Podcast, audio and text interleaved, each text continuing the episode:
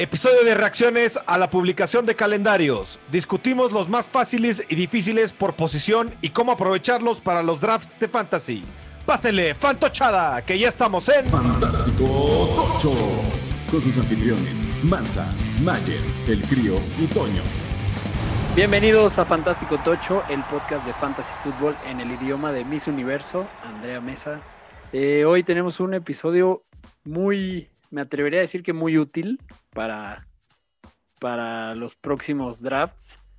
Eh, vamos a, a ver cómo influyen los recientemente publicados calendarios de, de los equipos de la NFL y cómo eso pues se refleja en, en qué tan difícil o qué tan fácil es el calendario para ciertas posiciones y cómo eso te puede ayudar a tomar decisiones en el draft. Hoy no nos pudo acompañar Toño, pero aquí están el crío Mayer y yo Mansa. ¿Cómo están, muchachos? Pasó, fantochada, ya estoy de vuelta. Nada, Extrañé, los extrañé, perdón, pero semanas difíciles, pero ya estoy de vuelta. Toño, te extrañamos. Te extrañamos, Sí, Tony. Él sigue, él sigue en la friega, pero bueno. Y además se ha perdido, eh, nuestro paque residente se ha perdido toda la telenovela de Aaron Rodgers y no, no ha estado para defenderse, pero bueno. La Aaron de Guadalupe, la Rogers de Guadalupe. La Rogers de Guadalupe. Muy bien. Pues vámonos, antes de pasar a los calendarios, vamos a platicar de las noticias. Lo más fantástico de la semana anterior.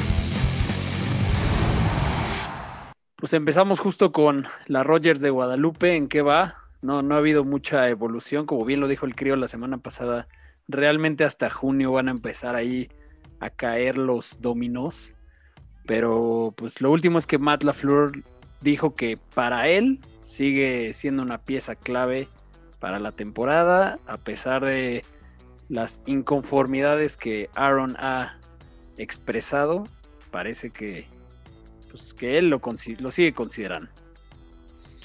Oigan, ¿y ustedes qué creen que, o- o sea, bueno, lo, lo ponen a jugar? ¿Creen que Rogers es lo suficientemente profesional para desempeñar perfectamente a pesar de no estar de acuerdo?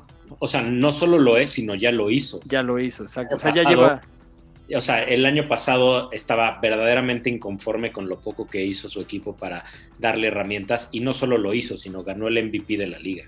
Y hablando de, es correcto, fue el MVP, y hablando de fantasy, ¿qué, qué, qué, qué opinan de Rogers? O sea, sí es un super pescable a pesar de todo, ¿no? sí, o sea, yo creo que si, si juega, va a jugar con todo.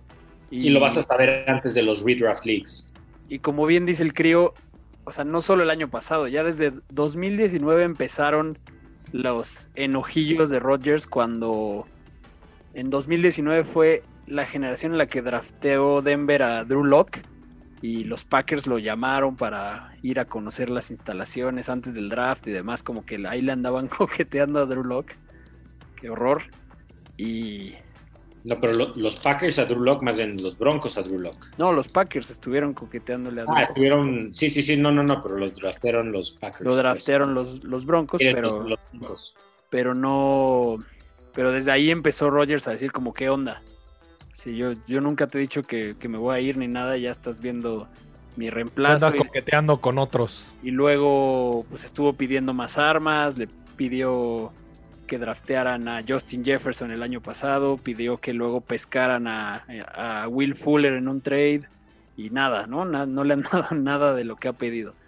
Pero bueno, Oye, pero digo, a ver, contrario a la opinión popular. Uno, a ver, Rodgers es el MVP de la liga y probablemente el coreback más talentoso que hemos visto en nuestros ojos aficionados. Pero la otra realidad es que tener esa mentalidad de Green Bay es lo que los hizo pasar de Brett Favre, un grande de todos los tiempos, a Aaron Rodgers, probablemente el más grande de todos los tiempos en talento. No estoy diciendo en títulos ni nada por el estilo. Pero también esa mentalidad es lo que los ha hecho tener a dos de los más grandes con solo un Super Bowl cada uno, ¿no? Sí, es lo que ya decíamos la semana pasada, ¿no? Eh, es un poco arrogante creer que, que con esa, si con esa mentalidad lo lograste una vez, te va a volver a salir igual, ¿no? O sea, es, es muy arrogante y muy, y eso es lo que tiene tan mal acostumbrados a, a los cabezas de queso. Pero vámonos a lo siguiente. Eh, hoy hay pocas noticias, novedades, lo cual nos va a dar mucho tiempo para lo de después. Eh, Dak Prescott está listo, ya, ya se habló de que está listo para participar en, en el minicamp, lo cual es bueno después de la lesión horrible que tuvo. Sí, esa es una noticia que me da gusto. Bien por ti, Dak, porque yo sé que escuchas este podcast, nos da mucho gusto que estás de vuelta. Y pinta muy bien para Fantasy Dak, la verdad, va a ser un buen año. Esperemos que esta vez sí. Eh, Travis Etienne, uno de los corredores más pues sonados del draft, resulta que está haciendo todas sus repeticiones en el minicamp como wide receiver, no como corredor. ¿Cómo echar a perder la carrera de un gran prospecto? Sigan a los jaguares. Sí, caray. o quién sabe, puede ser un, Yo, yo creo que no, o sea, pues es un buen plan, yo creo, o sea, debe correr, debe correr como demonio, ¿no? Y tienes ahí aparte tu nueva arma también para mandar pases y todo. Yo creo que quieren explotar ahí esa posibilidad de pases profundos, tal vez.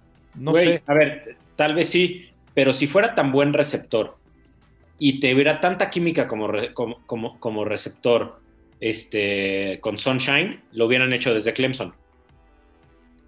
Sí, ese es un gran punto. Es, un, gran punto, es, es, cierto. O quizás lo quieren usar como en slot algo así para más movilidad este, en pases cortos, no sé, o sea, a mí no me suena tan descabellado el usar a alguien con velocidad, pero sí tu punto es muy bueno. ¿Por qué no lo hicieron en Clemson antes, no? Sí, está raro. Pero bueno. Y en otras noticias que no afectan mucho al fantasy, porque ya es ahora sí la pizcacha de la pizcacha del waiver wire y del free agency. Corey Clement y Kelvin Benjamin son quien ahora llega como Tyren, firman los dos con los gigantes, como que no se cansan de tener Tyrens, ¿no? Nuevos. Kyle Rudolph, Evan Ingram. Yo creo que Corey Clement en específico y, este, o sea, están buscando armas para regresar patadas, yo creo. Probablemente. O sea, o sea, digo, muy, muy, es muy poco, poco, probable que alguno de estos dos o inclusive Kyle Rudolph terminen en el, en el, este, en, el opening weekend este, roster, ¿no? Sí, no creo. Mismo caso de Brian Hoyer, que volvió a firmar hoy con los Pats, lo cual yo creo que por lo que puede ser muy interesante esta noticia es porque tal vez pues Mac Jones esté planeando lo más a largo plazo de lo que todos creemos.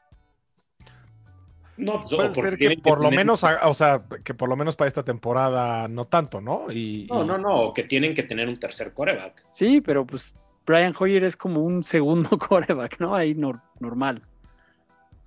Pues Brian Hoyer, si no tiene chamba y es un segundo coreback que puedes tener como tercero y además es un... Ya conoce al equipo.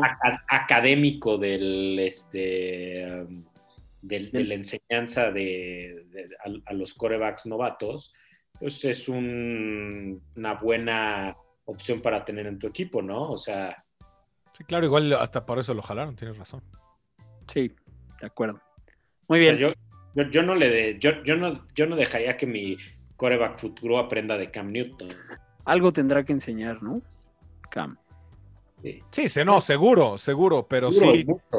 No se le ve como una actitud muy este de, te enseño, ¿no? Se le ve más como actitud de yo no, quiero Es que tiene la edad y tiene las capacidades para andar no pensando en, en, ser la institu el institutriz de su este plazo, sino más bien en jugar para pues para tener un contrato de free agent jugoso el próximo año, ¿no?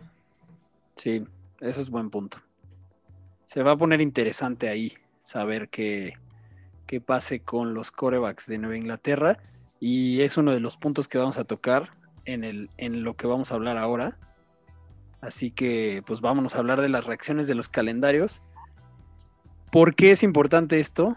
¿Por qué creemos que este episodio va a ser un muy buen checklist para, para los drafts? Porque pues de una vez te puedes ir haciendo la idea de que pues tal vez jugadores que, que a ti te gustan mucho, pues si, si, tienen un muy mal calendario, pues tal vez deberías priorizar a otros antes que, que esos que, que, te gustaría tener en tu equipo por el nombre.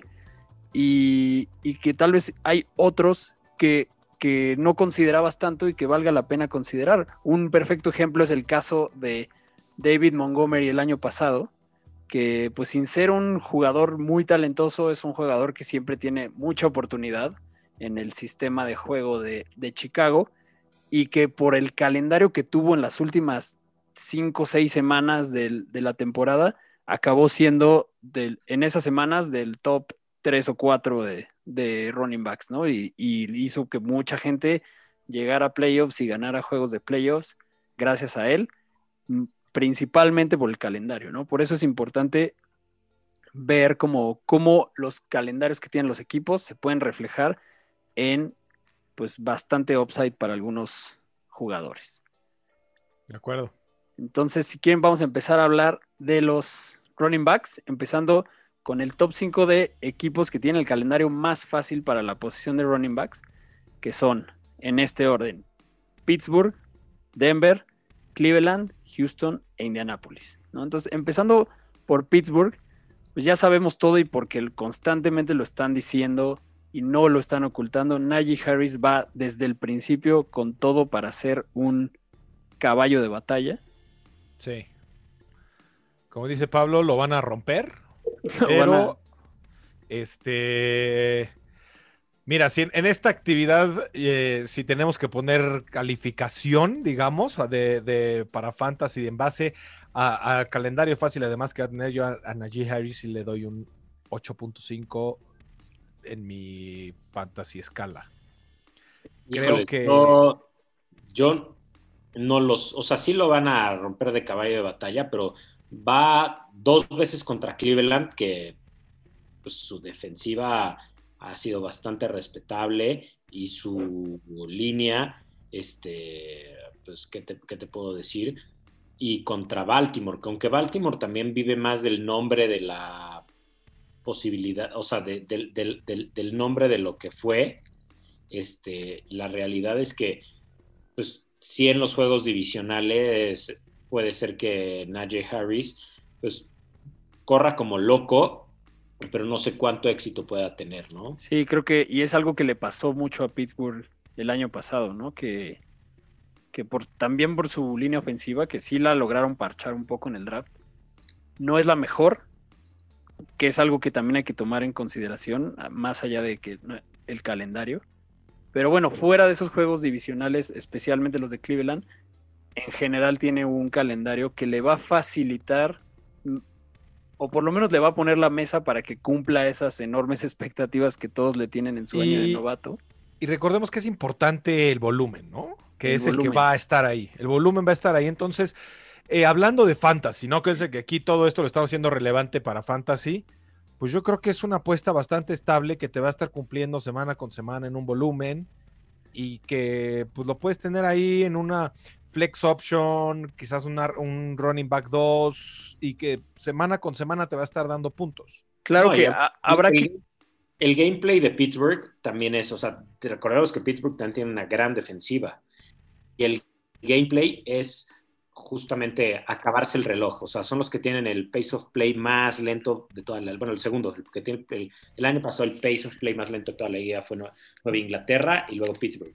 Y es justamente eso, es como para, usar, para quemar usar, el reloj, para darle descanso a su defensiva y la mejor forma que puedes hacer eso es corriendo mucho el balón. Sí, y habrá que ver cómo queda en el ADP, o sea, para ver si realmente, y eso ya lo hablaremos más cerca de, de los drafts, pero si llega a ser un caso como el de Claudio Edardo del año pasado, que acabó estando como en el ADP 6, pues ahí sí ya, ya te la piensas con un novato, ¿no? Pero, pero es muy probable que, que no llegue a estar tan ahí y, y que sea un, un, pues una, una buena apuesta. Estable. ¿no? De tercera, cuarta ronda, sí, sí puede ser buena opción. Eh, avanzando con, con Denver, pues ahí tenemos tal vez corredores que no, que no prometen tanto como el caso de Melvin Gordon o Javonte Williams, que en teoría pues, va a ser un jugador que no te va a salir tan caro en el draft, porque pues la tirada es que vaya siendo el que le vaya quitando el camino un poco, un poco como lo que fue J.K. Dobbins el año pasado, o Cam Makers, por ejemplo, que pues tienen mucho potencial hacia la segunda mitad de la temporada, entonces te puedes salir barato en el draft y con un calendario muy favorable. Digo, fuera de Los Ángeles Chargers, que pues, tienen con qué defenderse bastante bien, eh, la verdad es que Denver pues va contra, o sea, va contra el este de la nacional y va contra equipos de tercer lugar, ¿no? No, de cuarto lugar. Sí, la tienen fácil.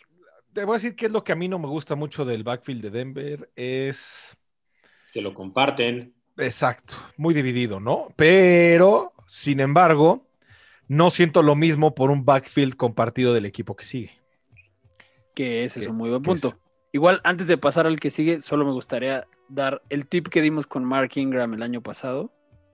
Puede aplicarle a Melvin Gordon este año, ¿no? Que si te lo llevas y lo aprovechas un par de semanas y lo vendes cuando le vaya muy bien, antes de que le den la, oportunidad a Yabonte, pues te puede ser ahí una buena moneda de cambio. Una buena triquiñuela. Que no te va a salir muy cara, además, ¿no?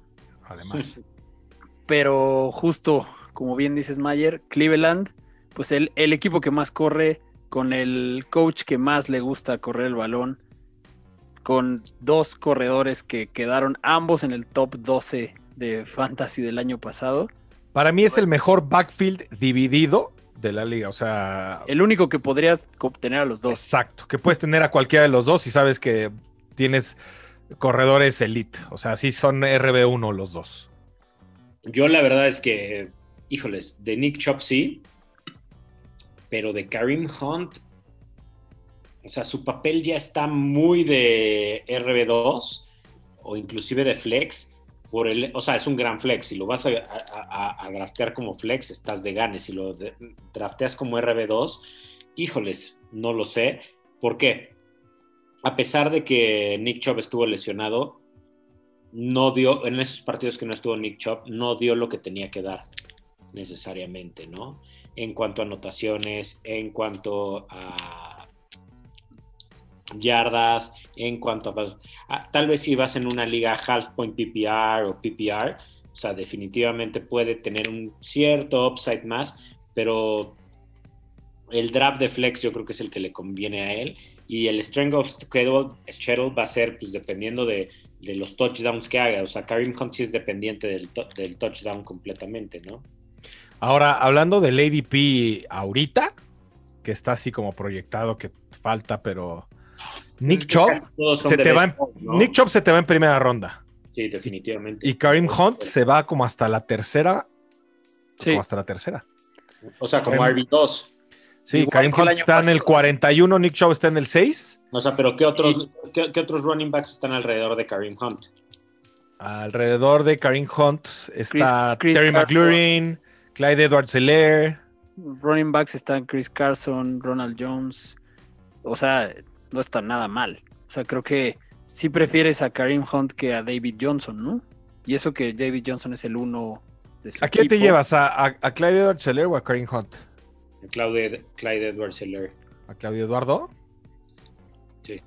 No, pero Clyde Edwards está más arriba, ¿no? En el ADP está. Uno más abajo del ADP que Karim Hunt. O sea, Clyde Edwards va a tener su año Clyde, Clyde, Edwards en el ADP está en el 42 del ADP, de acuerdo a Fantasy Data. Y es, en su año Sofomoro, yo sí creo que. sí, yo creo que va a tener una mejor temporada que la pasada. Va a tener una mejor temporada porque no comparte. Yo estoy de acuerdo también. Eh, sin embargo, el que creo que te puedes llevar muy barato es a Karim Hunt. O sea, yo creo que para hacer una tercera ronda, yo creo que es muy buen precio por Karim Hunt. Yo creo que debería estar más arriba, por lo menos en mi ADP, ¿no? Sí, sobre todo. Sí, o sea, el valor que te puede dar, sin duda es bueno, pero incluso en el caso de Nick Chubb, que en el, en el ADP de estándar está en el 6. Está en el 6, exacto y en el 5 está Saquon, yo prefiero a Nick Chubb. O sea, es justo, este es el, tipo de ejemplos, porque ahorita vamos a hablar de los running backs con el peor calendario. ¿Y de Houston cómo ven? de Houston, pues lo que pasa es que primero necesita Robin backs de calidad, ¿no? Sí, tiene a David Johnson, Mark Ingram, Philip Lindsay. Después necesita ser un equipo que no esté este, reconstruyendo. Y la otra es que necesita ser un, o sea, independientemente de su este, calendario eh, a favor o en contra, la realidad es que Houston, o sea, tenemos, tenemos que tener en cuenta de que uno, quiénes son los corredores y la otra es que eh, si van a ser utilizados por el game plan. Yo no veo a Houston en una... O sea, yo veo a Houston como el equipo más débil de toda la liga. Sí. Yo no le apostaba a Mark Ingram ni un varo. No, ni a, a Philip que, Lindsay. A pesar de que lo tiene muy fácil, a Philip Lindsay yo creo que es el RB2, que va a hacer pocas reps. Yo creo que ese backfield es de David Johnson y los otros dos realmente... Y lo que me gusta de David Johnson, que es poco, es justo que por el ADP no está tan mal llevarte al uno de un equipo, pero si es el peor equipo con un calendario que no está tan malo, entonces es ahí como... Con un, coreback que no sabemos qué onda, o sea, y cualquiera de los dos son corebacks corredores, como es este de Shawnee su Rosa y Tyrod. Sí, pues está complicado. Está complicado ese. Y Indianapolis, que se viene eh, Jonathan Taylor. Ese es mi. A mí me encanta. O sea, muy cañón. Yo creo que él es una muy buena apuesta. De hecho, está en el ADP un pasito abajo de Nick Chubb. ¿A quién se llevaban? ¿A Nick Chubb o a Jonathan Taylor? A Nick Chubb. A Nick Chubb, pero. Yo no sé. Pero no sería una decisión fácil. Yo no sé. Me gustan los dos y de hecho creo que los dos están un poquito abajo de donde yo los pondría. O sea, pero a ver, pero a Jonathan Taylor ¿uh? o a Saquon. No, yo me llevaba a Saquon. Yo me llevaba a Saquon, yo creo. A pesar de que Jonathan Taylor tiene un calendario más amigable para, para Fantasy, ¿eh? O a Derrick Henry. No, sin duda, Derrick Henry. Yo creo Jonathan Taylor es que Derrick Henry ya llega al cliff de los 28 años, mano. Pero yo creo que va a tener una temporada. O sea, para esta temporada yo todavía confío bastante en Derrick Henry. Esta temporada y tuvo no sé cuántas este, acarreos. O sea, sí nos lo madrearon. Sí, sí, sí. Y Saquon Barkley también ya tiene sus su buena dosis de, de, sí, de, madreadismo. y de madreadismo, exactamente. O sea, por eso yo creo que prefiero también a Jonathan Taylor. John, híjole, es que, pero estás hablando de. Que. No sé, es que Saquon me da, me da, me da nervio cuánto te dura. Mira, las proyecciones que tiene Derrick Henry de fantasy points por juego para la próxima temporada, que son proyecciones, 15.4 puntos por juego, ¿no? Que es bastante jugosito. 14.7 de Jonathan Taylor. Y ahorita te digo la de Saquon Barkley tiene 15. Entonces están ahí, están en la están en la mezcla los tres. Le dan más a Derrick Henry, pero sí, yo, yo mi apuesta sería en ese orden. Derrick Henry, Saquon Barkley y luego Jonathan Taylor. Muy bien, pues vámonos. Nick Chubb tiene 14.3, es el que menos proyecta de esos cuatro. Sí.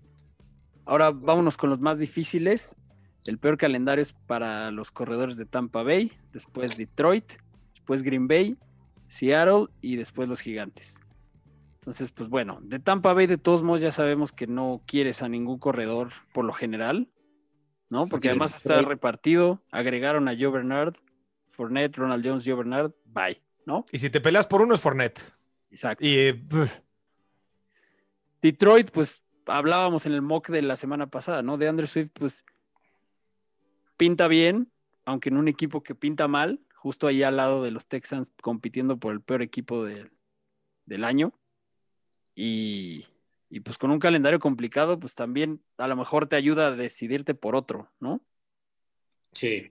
Sí, para mí tampoco es así clave. Pero ahora bien, los otros tres equipos tienen tres pesos pesados favoritos del fantasy. Aaron Jones, Chris Carson y Saquon Barkley que a pesar de que tenga calendario difícil, Aaron Jones lo vas a agarrar, A Chris Carson, si lo encuentras disponible, y también lo vas a agarrar por el volumen que tiene.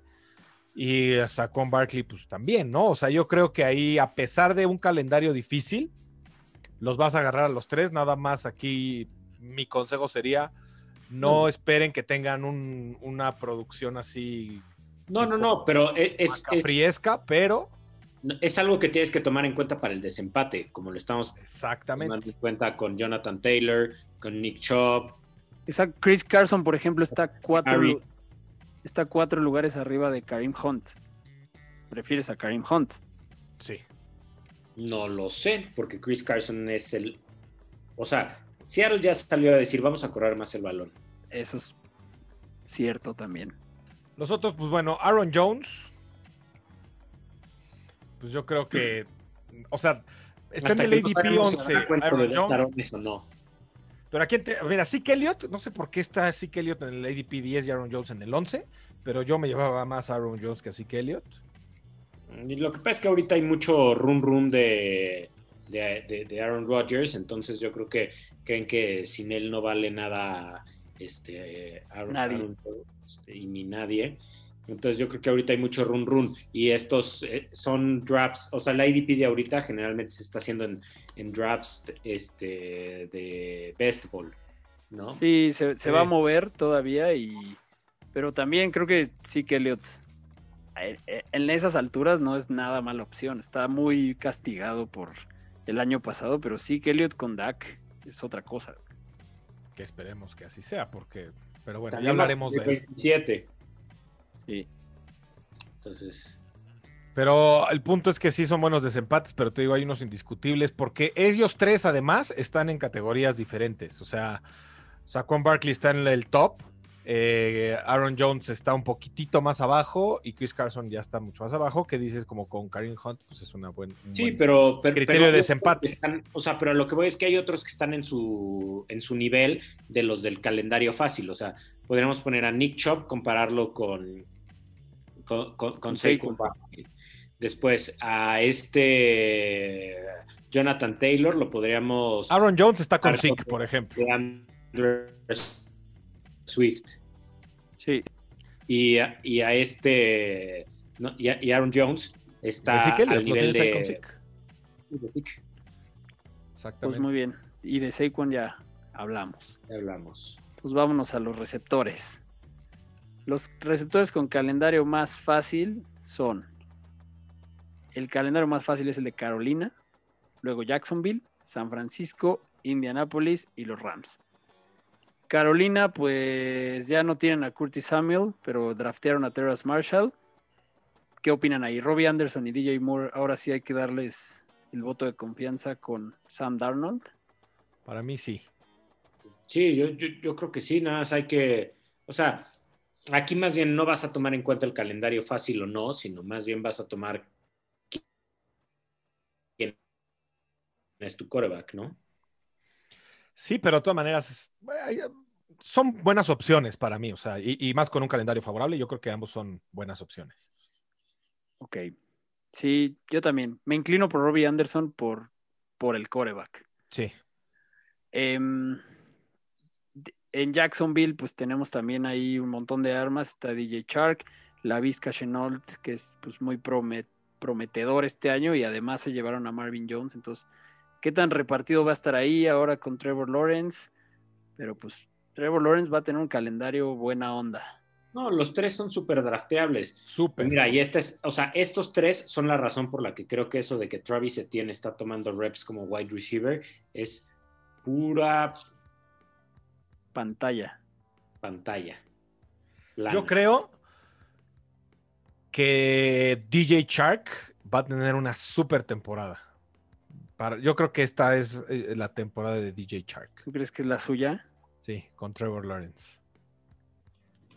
Y la Vizca va a subir mucho, ¿eh? También Sí, le yo, tengo buena fe a la Vizca. También me gustan los tres y también son jugadores que, que te ayuda a saber su calendario a la hora de estar en el draft, porque ya salen en rondas en las que tienes muchas opciones variadas de chile y de mole. ¿no? Y lo mismo pasa con San Francisco, que ahí tienes a Divo y a Brandon Ayuk. Es algo muy parecido al caso de DJ Chark y la Vizca, ¿no? El, El veterano Sí. y el novato, que los dos pues pueden tener muy buen año. Muy buen Ahí año. sí vas a tener que ver qué pex con quién va a ser el coreback o si va a ir de este de Jimmy G a, a, este Trey Lance. a Trey Lance o si de plano van a, o sea, yo creo que va a ser Jimmy G todo el año, ¿no? Y pues está interesante, ¿no? Quién sabe, ¿eh? yo sí creo que vamos a ver a Trey Lance en acción. Me gustaría, ¿eh? No, yo creo que no. De Indianapolis, Tiene muy pocas reps. T.Y. Hilton, Michael Pittman y Zach Pascal. T.Y. Hilton eh, a mí me gusta mucho.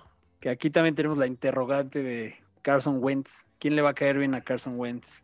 Yo creo que Carson Wentz, o sea, Carson Wentz se ha ganado el derecho de ser interrogante, pero, o sea, es un draft 2 overall que Filadelfia tiró todo su capital para ir por él, este, o sea, yo creo que ya sí hay talento ahí, tenemos que darle, o sea, los puedes agarrar en descuento, la neta. Sí, yo no tengo duda Sí. del talento, no tengo duda del talento. Más bien, mi duda es si le tienes que apostar a uno de estos, ¿a quién le apuestas sabiendo que, pues que Wentz, o sea, no has visto a Wentz con quién hizo mejor clic y cómo vaya a estar configurado todo? Yo le apostaría a Michael Pittman porque T.Y. Hilton hasta estaba medio en duda de regresar, ¿no? Ya fue como un, bueno, vente otro año.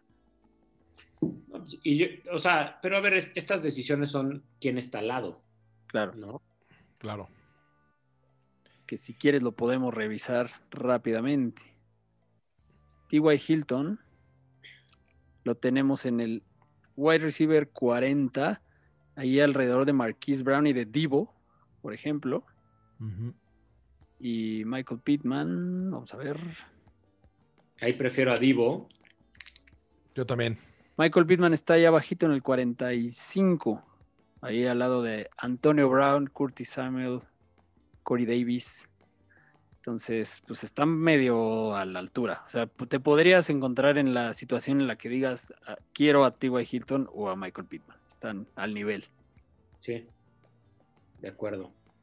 Y los que siguen es, ahora con Matthew Stafford es la interrogante más grande que creo que existe para, hacia juego aéreo en toda la NFL. ¿Quién Muy va cañón. Yo no sé a quién le apostaría. ser Robert Woods? ¿Quién va a ser Cooper Cup? Pero pinta bien, ¿no? O sea, pinta No, bueno, tiene muchas opciones, pero el problema es que vas a tener el, el problema que va de todas las semanas, ¿no? De a quién le va a pasar el balón esta semana, quién va a ser el que va a dar puntos esta semana. Eh, Te rifas a escoger el que, el que va a ser, el que no va a ser. Entonces, todas son buenas opciones, pero va a haber semanas que no te van a dar. Pues la verdad es que yo creo que es Robert Woods, porque es el de pase largo. Porque Para mí sería la apuesta más segura. para pase corto va a estar mucho K-Makers, ¿no? Sí, pero también Cooper Cup fue el año pasado el del pase largo. Robert Woods era más el de yardas después de la recepción, ¿no? Entonces ahí sí es un volado quién va a ser, quién va a ser el nuevo Kenny G de Matt Stafford. ¿Y de Sean Jackson qué opinan? Ese compa ya está muerto. Sí, de Sean Jackson yo creo que ese sí no, no es la apuesta. Sí, tanto. yo siento que Deshaun Jackson nomás llegó a quitarle las esperanzas a quienes tenían a Van Jefferson en su equipo de Dynasty. Sí. Sí, pero no, no creo que prometa mucho. Pero, Y- me, pero me gusta, o sea, me sentiría bien teniendo a, a Woods o a Cop este año más. Sí, bueno, pero normal. porque son garantía, ¿no? son garantía y creo que con Matthew Stafford les va a ir bien. Pues sí. Y de los, de los receptores con el calendario más difícil son de, de Seattle, Dallas, Las Vegas, Cleveland y Detroit. Que este está bueno, ¿no? O sea, el, el peor calendario es del rockstar de las recepciones de Fantasy DK Metcalf. Sí. Sabiendo que tiene el peor calendario y que Seattle ha decidido volcarse a la carrera, ¿qué tan confiado te sientes drafteando a Metcalf o a Lockett? Muy, eh, Metcalf, yo me siento en- yo muy confiado. Sí, Muy confiado. yo te recuerdo cómo decías, ya no sé qué hacer con DK Metcalf. Sí, pero DK no. Eran, yo no sé qué hacer con Tyler Lockett Sí, y Tyler, DK Metcalf se lo comió. Tyler Lockett era el que te dio semanas de 40 puntos, pero la gran mayoría te dejó con 4 o 6. Me da mucho más confianza DK Metcalf que Tyler Lockett. Pero DK Met- Metcalf no sumó puntos en las últimas semanas tampoco. Más bien Seattle en sí. Sí, a mí me da, me da, me da, Seattle me, me provoca. Ahora bien se dijo que también exactamente y, y dijeron van a correr más el balón, entonces eso también va se va a ver afectado, pero yo creo que DK Metcalf es un must, ¿no? Tyler Lockett es bueno, también es muy buena opción, pero me voy con mucho más confianza con Metcalf. Ahora en Dallas, caso similar, ¿no? Todo el mundo dice, regresa Dak, qué maravilla para el fantasy a Mary Cooper, CD Lamb. Y pues, resulta Gallup. que tiene un calendario horrible. Ah, pero, pero Mary Cooper es garantía, yo Sí, siento. yo también creo que a Mari Yo Cooper no que ha sé. habido una química increíble entre él y Dak. Y yo creo que CD Lamb fue consecuencia de la falta de Dak. Yo creo que va a regresar un poquito más Michael Gallup esta temporada. Le apostaría con cautela, ¿eh? porque sí dejó mucho que desear la pasada, pero fue por lo mismo, ¿no? Y ahí te va un buen dato, a Mary Cooper y Tyler Lockett están pegaditos en el ADP, y pues prefieres a, a, a Mary Cooper, ¿no? Por supuesto. Pues sí, Por pero supuesto. por ejemplo, DK Metcalf ha de estar, y diré, a Mary Cooper y Tyler Lockett han de estar por ahí de, no sé Sí, si sí. están también vecinos Robert Woods y Cooper Cup. También están así seguidos. A Mary Cooper, Tyler Lockett, Robert Woods. Y CD Lamb también está ahí pegado, ¿eh? Entonces prefieres a Robert Woods. Ahí es donde entra esto del strength of schedule, ¿no? Sí. Sí, por supuesto. De hecho, supuesto. Lamb está arriba de los, de los tres. Curiosamente. Sí, pues sí. O sea, en este caso yo lo pondría al revés. Robert Woods, luego a Mari Cooper y al final Tyler Lockett. Justo eso es lo que cuando conocer esto de los, de los calendarios te ayuda a tomar esa decisión. Que dirías, Exacto. la obvia es, ah, está CD Lamb o a Mary Cooper, voy por él. Mejor aprovechas el calendario y el nuevo coreback de Robert Woods. Exactamente. Y, um, ¿qué más? Bueno, Las Vegas creo Las que... Creo que si puedes evitarlos, evítalos. Exacto, Exacto. Henry Rocks, Hunter Exacto. Renfro, todos te van a meter en un dilema que no quieres estar. Si ya sabías que era un dilema, ahora con el calendario... Algunos de ellos peor. se van a estar con las, ya- la- con, con- con- con las yardas de háganla o los tres, pero, o sea, si Aguilar fue el receptor número uno el año pasado, pues yo no creo que este año. Yo le apostaría a Henry Rocks si se tuviera que apostar a alguien, pero. Pero no, no, además lo ahí evitaría, está, eh, evitaría estar ahí. y ahí está Darren Waller, dueño de, ese, de esos Los pases. pases. Eh, en Cleveland, pues también ahí nos, nos gustaba la ofensiva aérea de Cleveland, ¿no? Pero calendario complicado. Odell Beckham Jr., Jarvis Landry, Rashad Higgins. Además puede estar muy repartido, ¿no? Ahora que Yo veo un. Este. Yo veo un bounce back year para, para Odell. Tú eres el más este, fe de Odell. Está bien. se Está vale. bien, porque yo No, también creo que va a tener. Yo creo que va a tener una mejor que temporada que la pasada. sí. en esta vida es este que haya salido de los gigantes, pero. O sea, el talento lo tiene el muchacho, ¿no? O sea. Sí, sí, pero híjole. No sé, a mí Jarvis Landry me sigue gustando un poquito más. Pero... Y, además, y además está una ronda después, ¿no? Odell está en el 23, Jarvis Landry en el Sa- 31. quizás, no sé, esa está complicada, pues sobre todo que tiene un calendario difícil. Eh, Y del- de los que siguen, yo no quiero a nadie. A nadie, es mismo caso que Las Williams, Vegas. Rashad Perryman, quinto sí, exacto. Evítalo, Evita Las Vegas, evita Detroit. evita Detroit. Amon Ra St. Brown pintaba como un rookie para tomar las riendas rápido, pero pues las riendas de un equipo en reconstrucción que pues no va para ningún lado. Y que tiene un calendario que no le va a dar muchos puntos. No te metas en esa, no te eches ese trompo a la uña, como dicen. Exacto. Corebacks que vienen son buenísimos porque son los streamers. O sea, está Es- lleno de streamers. está buenísimo porque además los corebacks con el calendario más fácil, los primeros tres son interrogantes de quién va a ser el, el coreback. El coreback. es San Francisco, Denver y Nueva Inglaterra, que pues no sabemos si Trey Lance va a jugar o Jimmy G va a ser todo el año. Denver, pues está Drew Lock, pero trajeron a Teddy Bridgewater. Y el caso de Nueva Inglaterra, Cam Newton, Mac Jones. ¿Qué va a pasar ahí? ¿Quién, ¿A quién apostarle? Pero pues si tiene el calendario más fácil, como bien dice el crío, pues es tierra de streaming con confianza, ¿no? Porque Sí, yo no, vez. no me queda, no quiero a ninguno de ellos de, de mi cube titular para nada. A, a Ah, pesar no, de que tiene el calendario más, este, más fácil, ¿eh? Es tierra del cable, ¿no? Tierra del Sí, cable. tierra del cable, cañón. Y, y los que siguen abajo también, menos, no sé, Trevor Lawrence. No, también tierra del cable. No, ha- no, no, si no ha jugado ni siquiera un snap en la NFL, no merece estar en un starting lineup de fantasy. No dudes que Toño Lo van a agarrar. lleve De, de segundo coreback. Por así. supuesto. Ah, no, no, no, yo digo en el starting. starting. Por eso. Hay gente que le gusta tener dos corebacks y Pero dos corebacks en nuestra liga no hay un superflex. Entonces No, tendrías no, no, no. uno y en el No, segundo pero te llevas dos. Yo a veces me he llevado dos corebacks también. No, yo sé, pero no, no es lo recomendable. Por eso y- yo gano. pero- y sí, exacto. Los otros dos son Washington y Jacksonville. Fitzmagic y Trevor Lawrence, pues podemos esperar, como siempre nos ha pasado con Fitzpatrick, grandes semanas de streaming. Y en una de esas eche todo un gran año, ¿no? O sea, tiene muy buenas armas. O sea, él, él sí puede, puede- incluso podría ser un late round interesante. A ver, bueno, la verdad, sí, voy a decir yo esto. Inclusive pu- puedes draftear a cualquiera de estos dos, bien dicho, sí, y te evitas el cable. porque Exacto. Con tu último pick te llevas un coreback.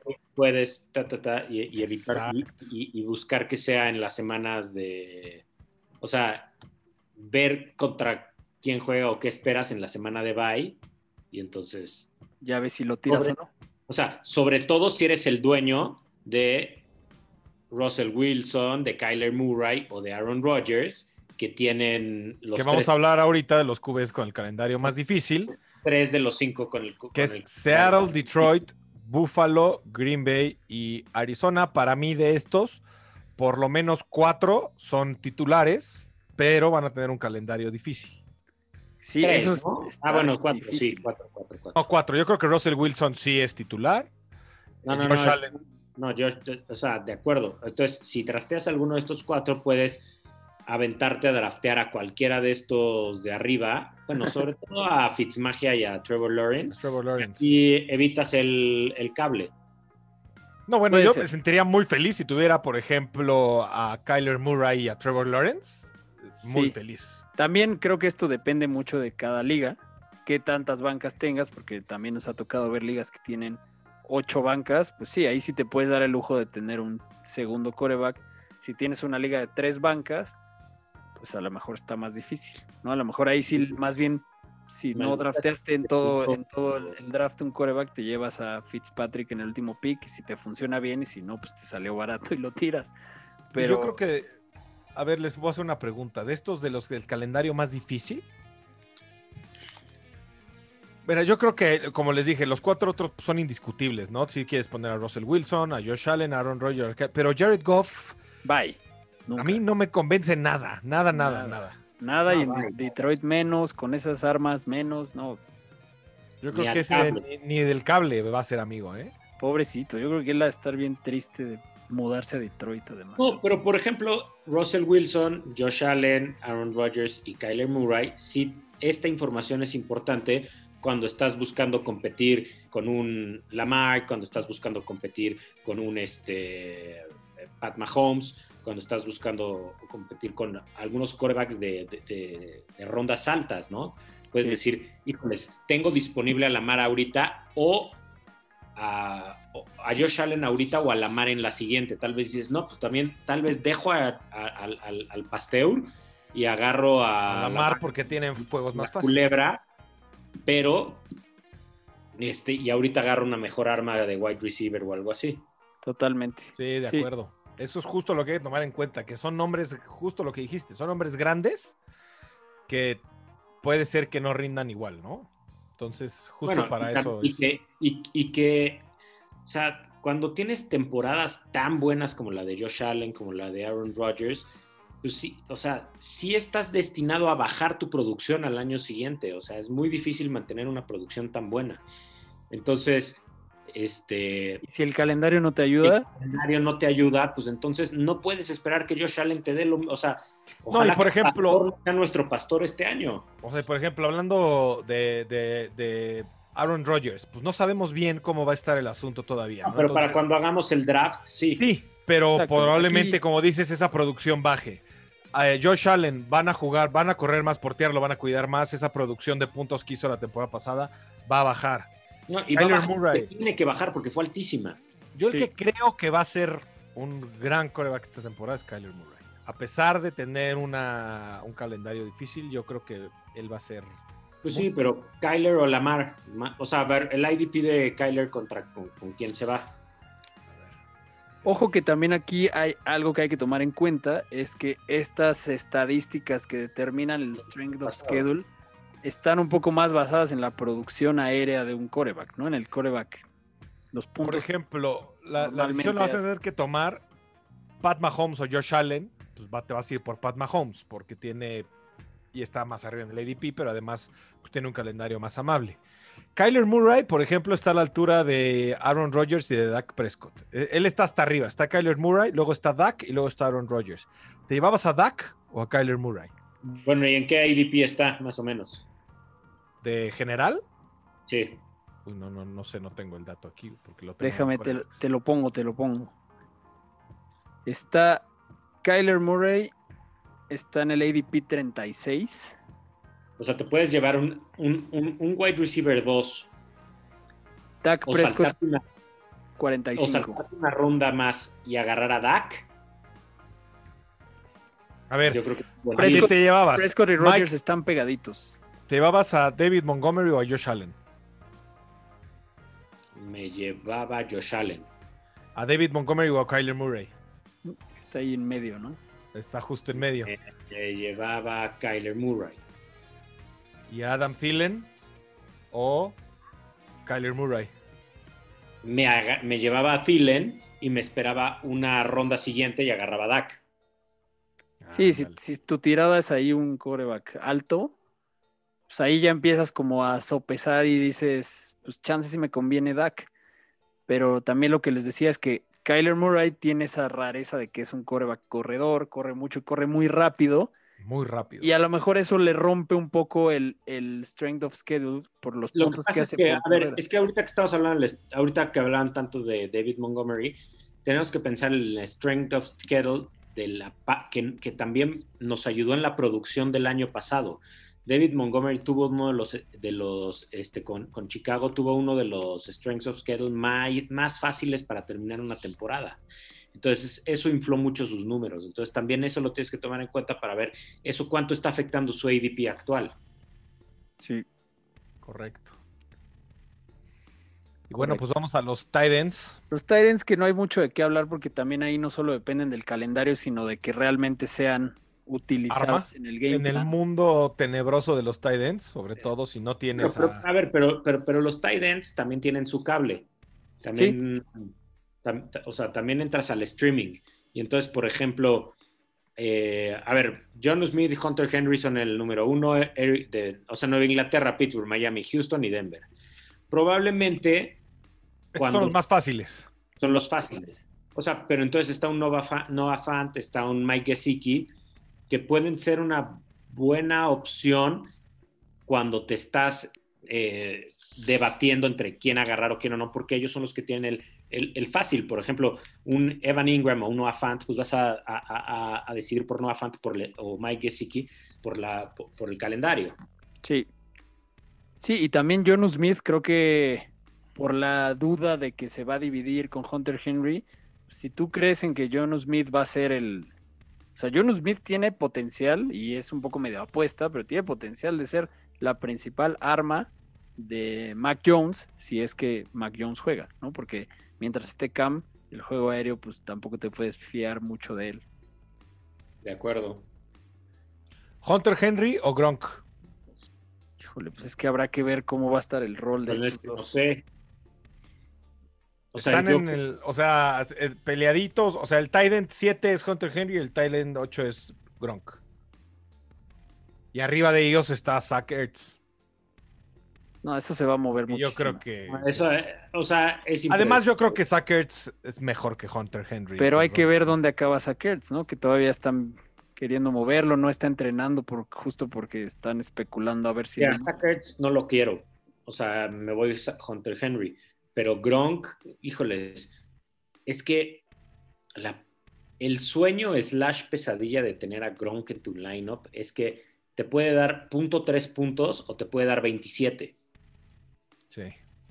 Sí. Y a ver, Pittsburgh, pues también tengo mis dudas porque cuántas veces el año pasado decíamos que el, el, Hebron.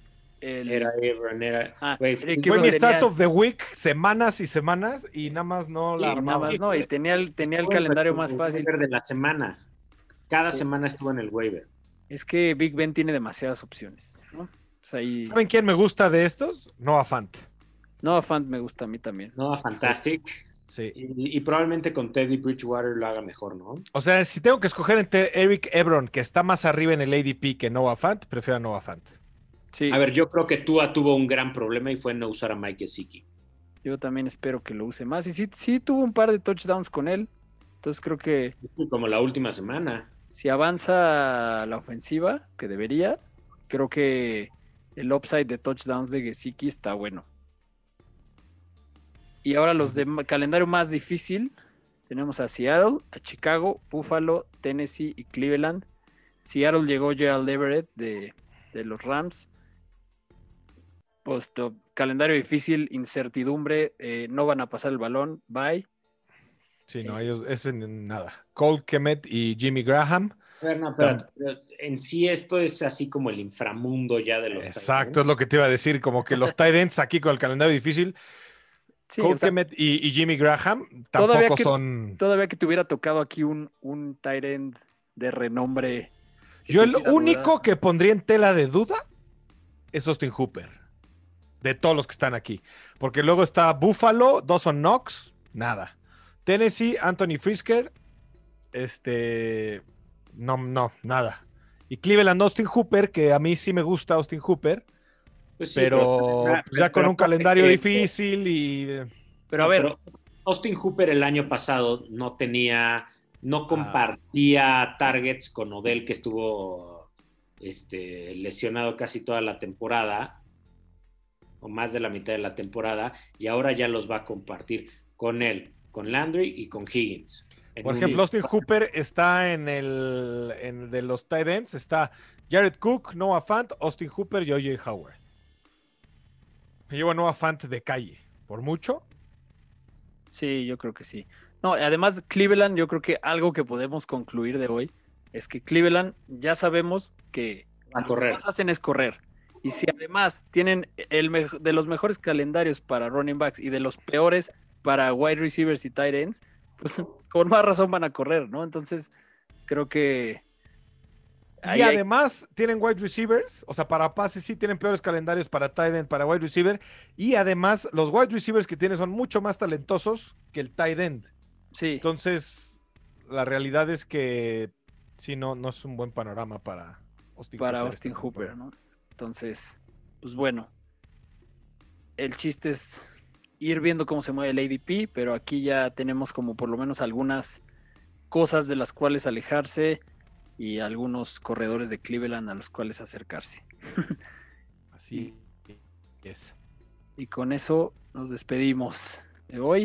No se olviden de seguirnos en todos lados, en redes sociales, Facebook, Twitter, Instagram, en Denle YouTube. en YouTube. Denle a la campanita, suscríbanse, déjenos comentarios eh, en Apple Music, bueno, en, Apple, en iTunes, en, en YouTube, todos lados. Y nos vemos la próxima semana. Buenas noches, Fantochada. Los amamos. Gracias por acompañarnos en un episodio más de Fantástico Tocho. No olvides suscribirte en Spotify o Apple Podcast y seguirnos en Facebook y Twitter.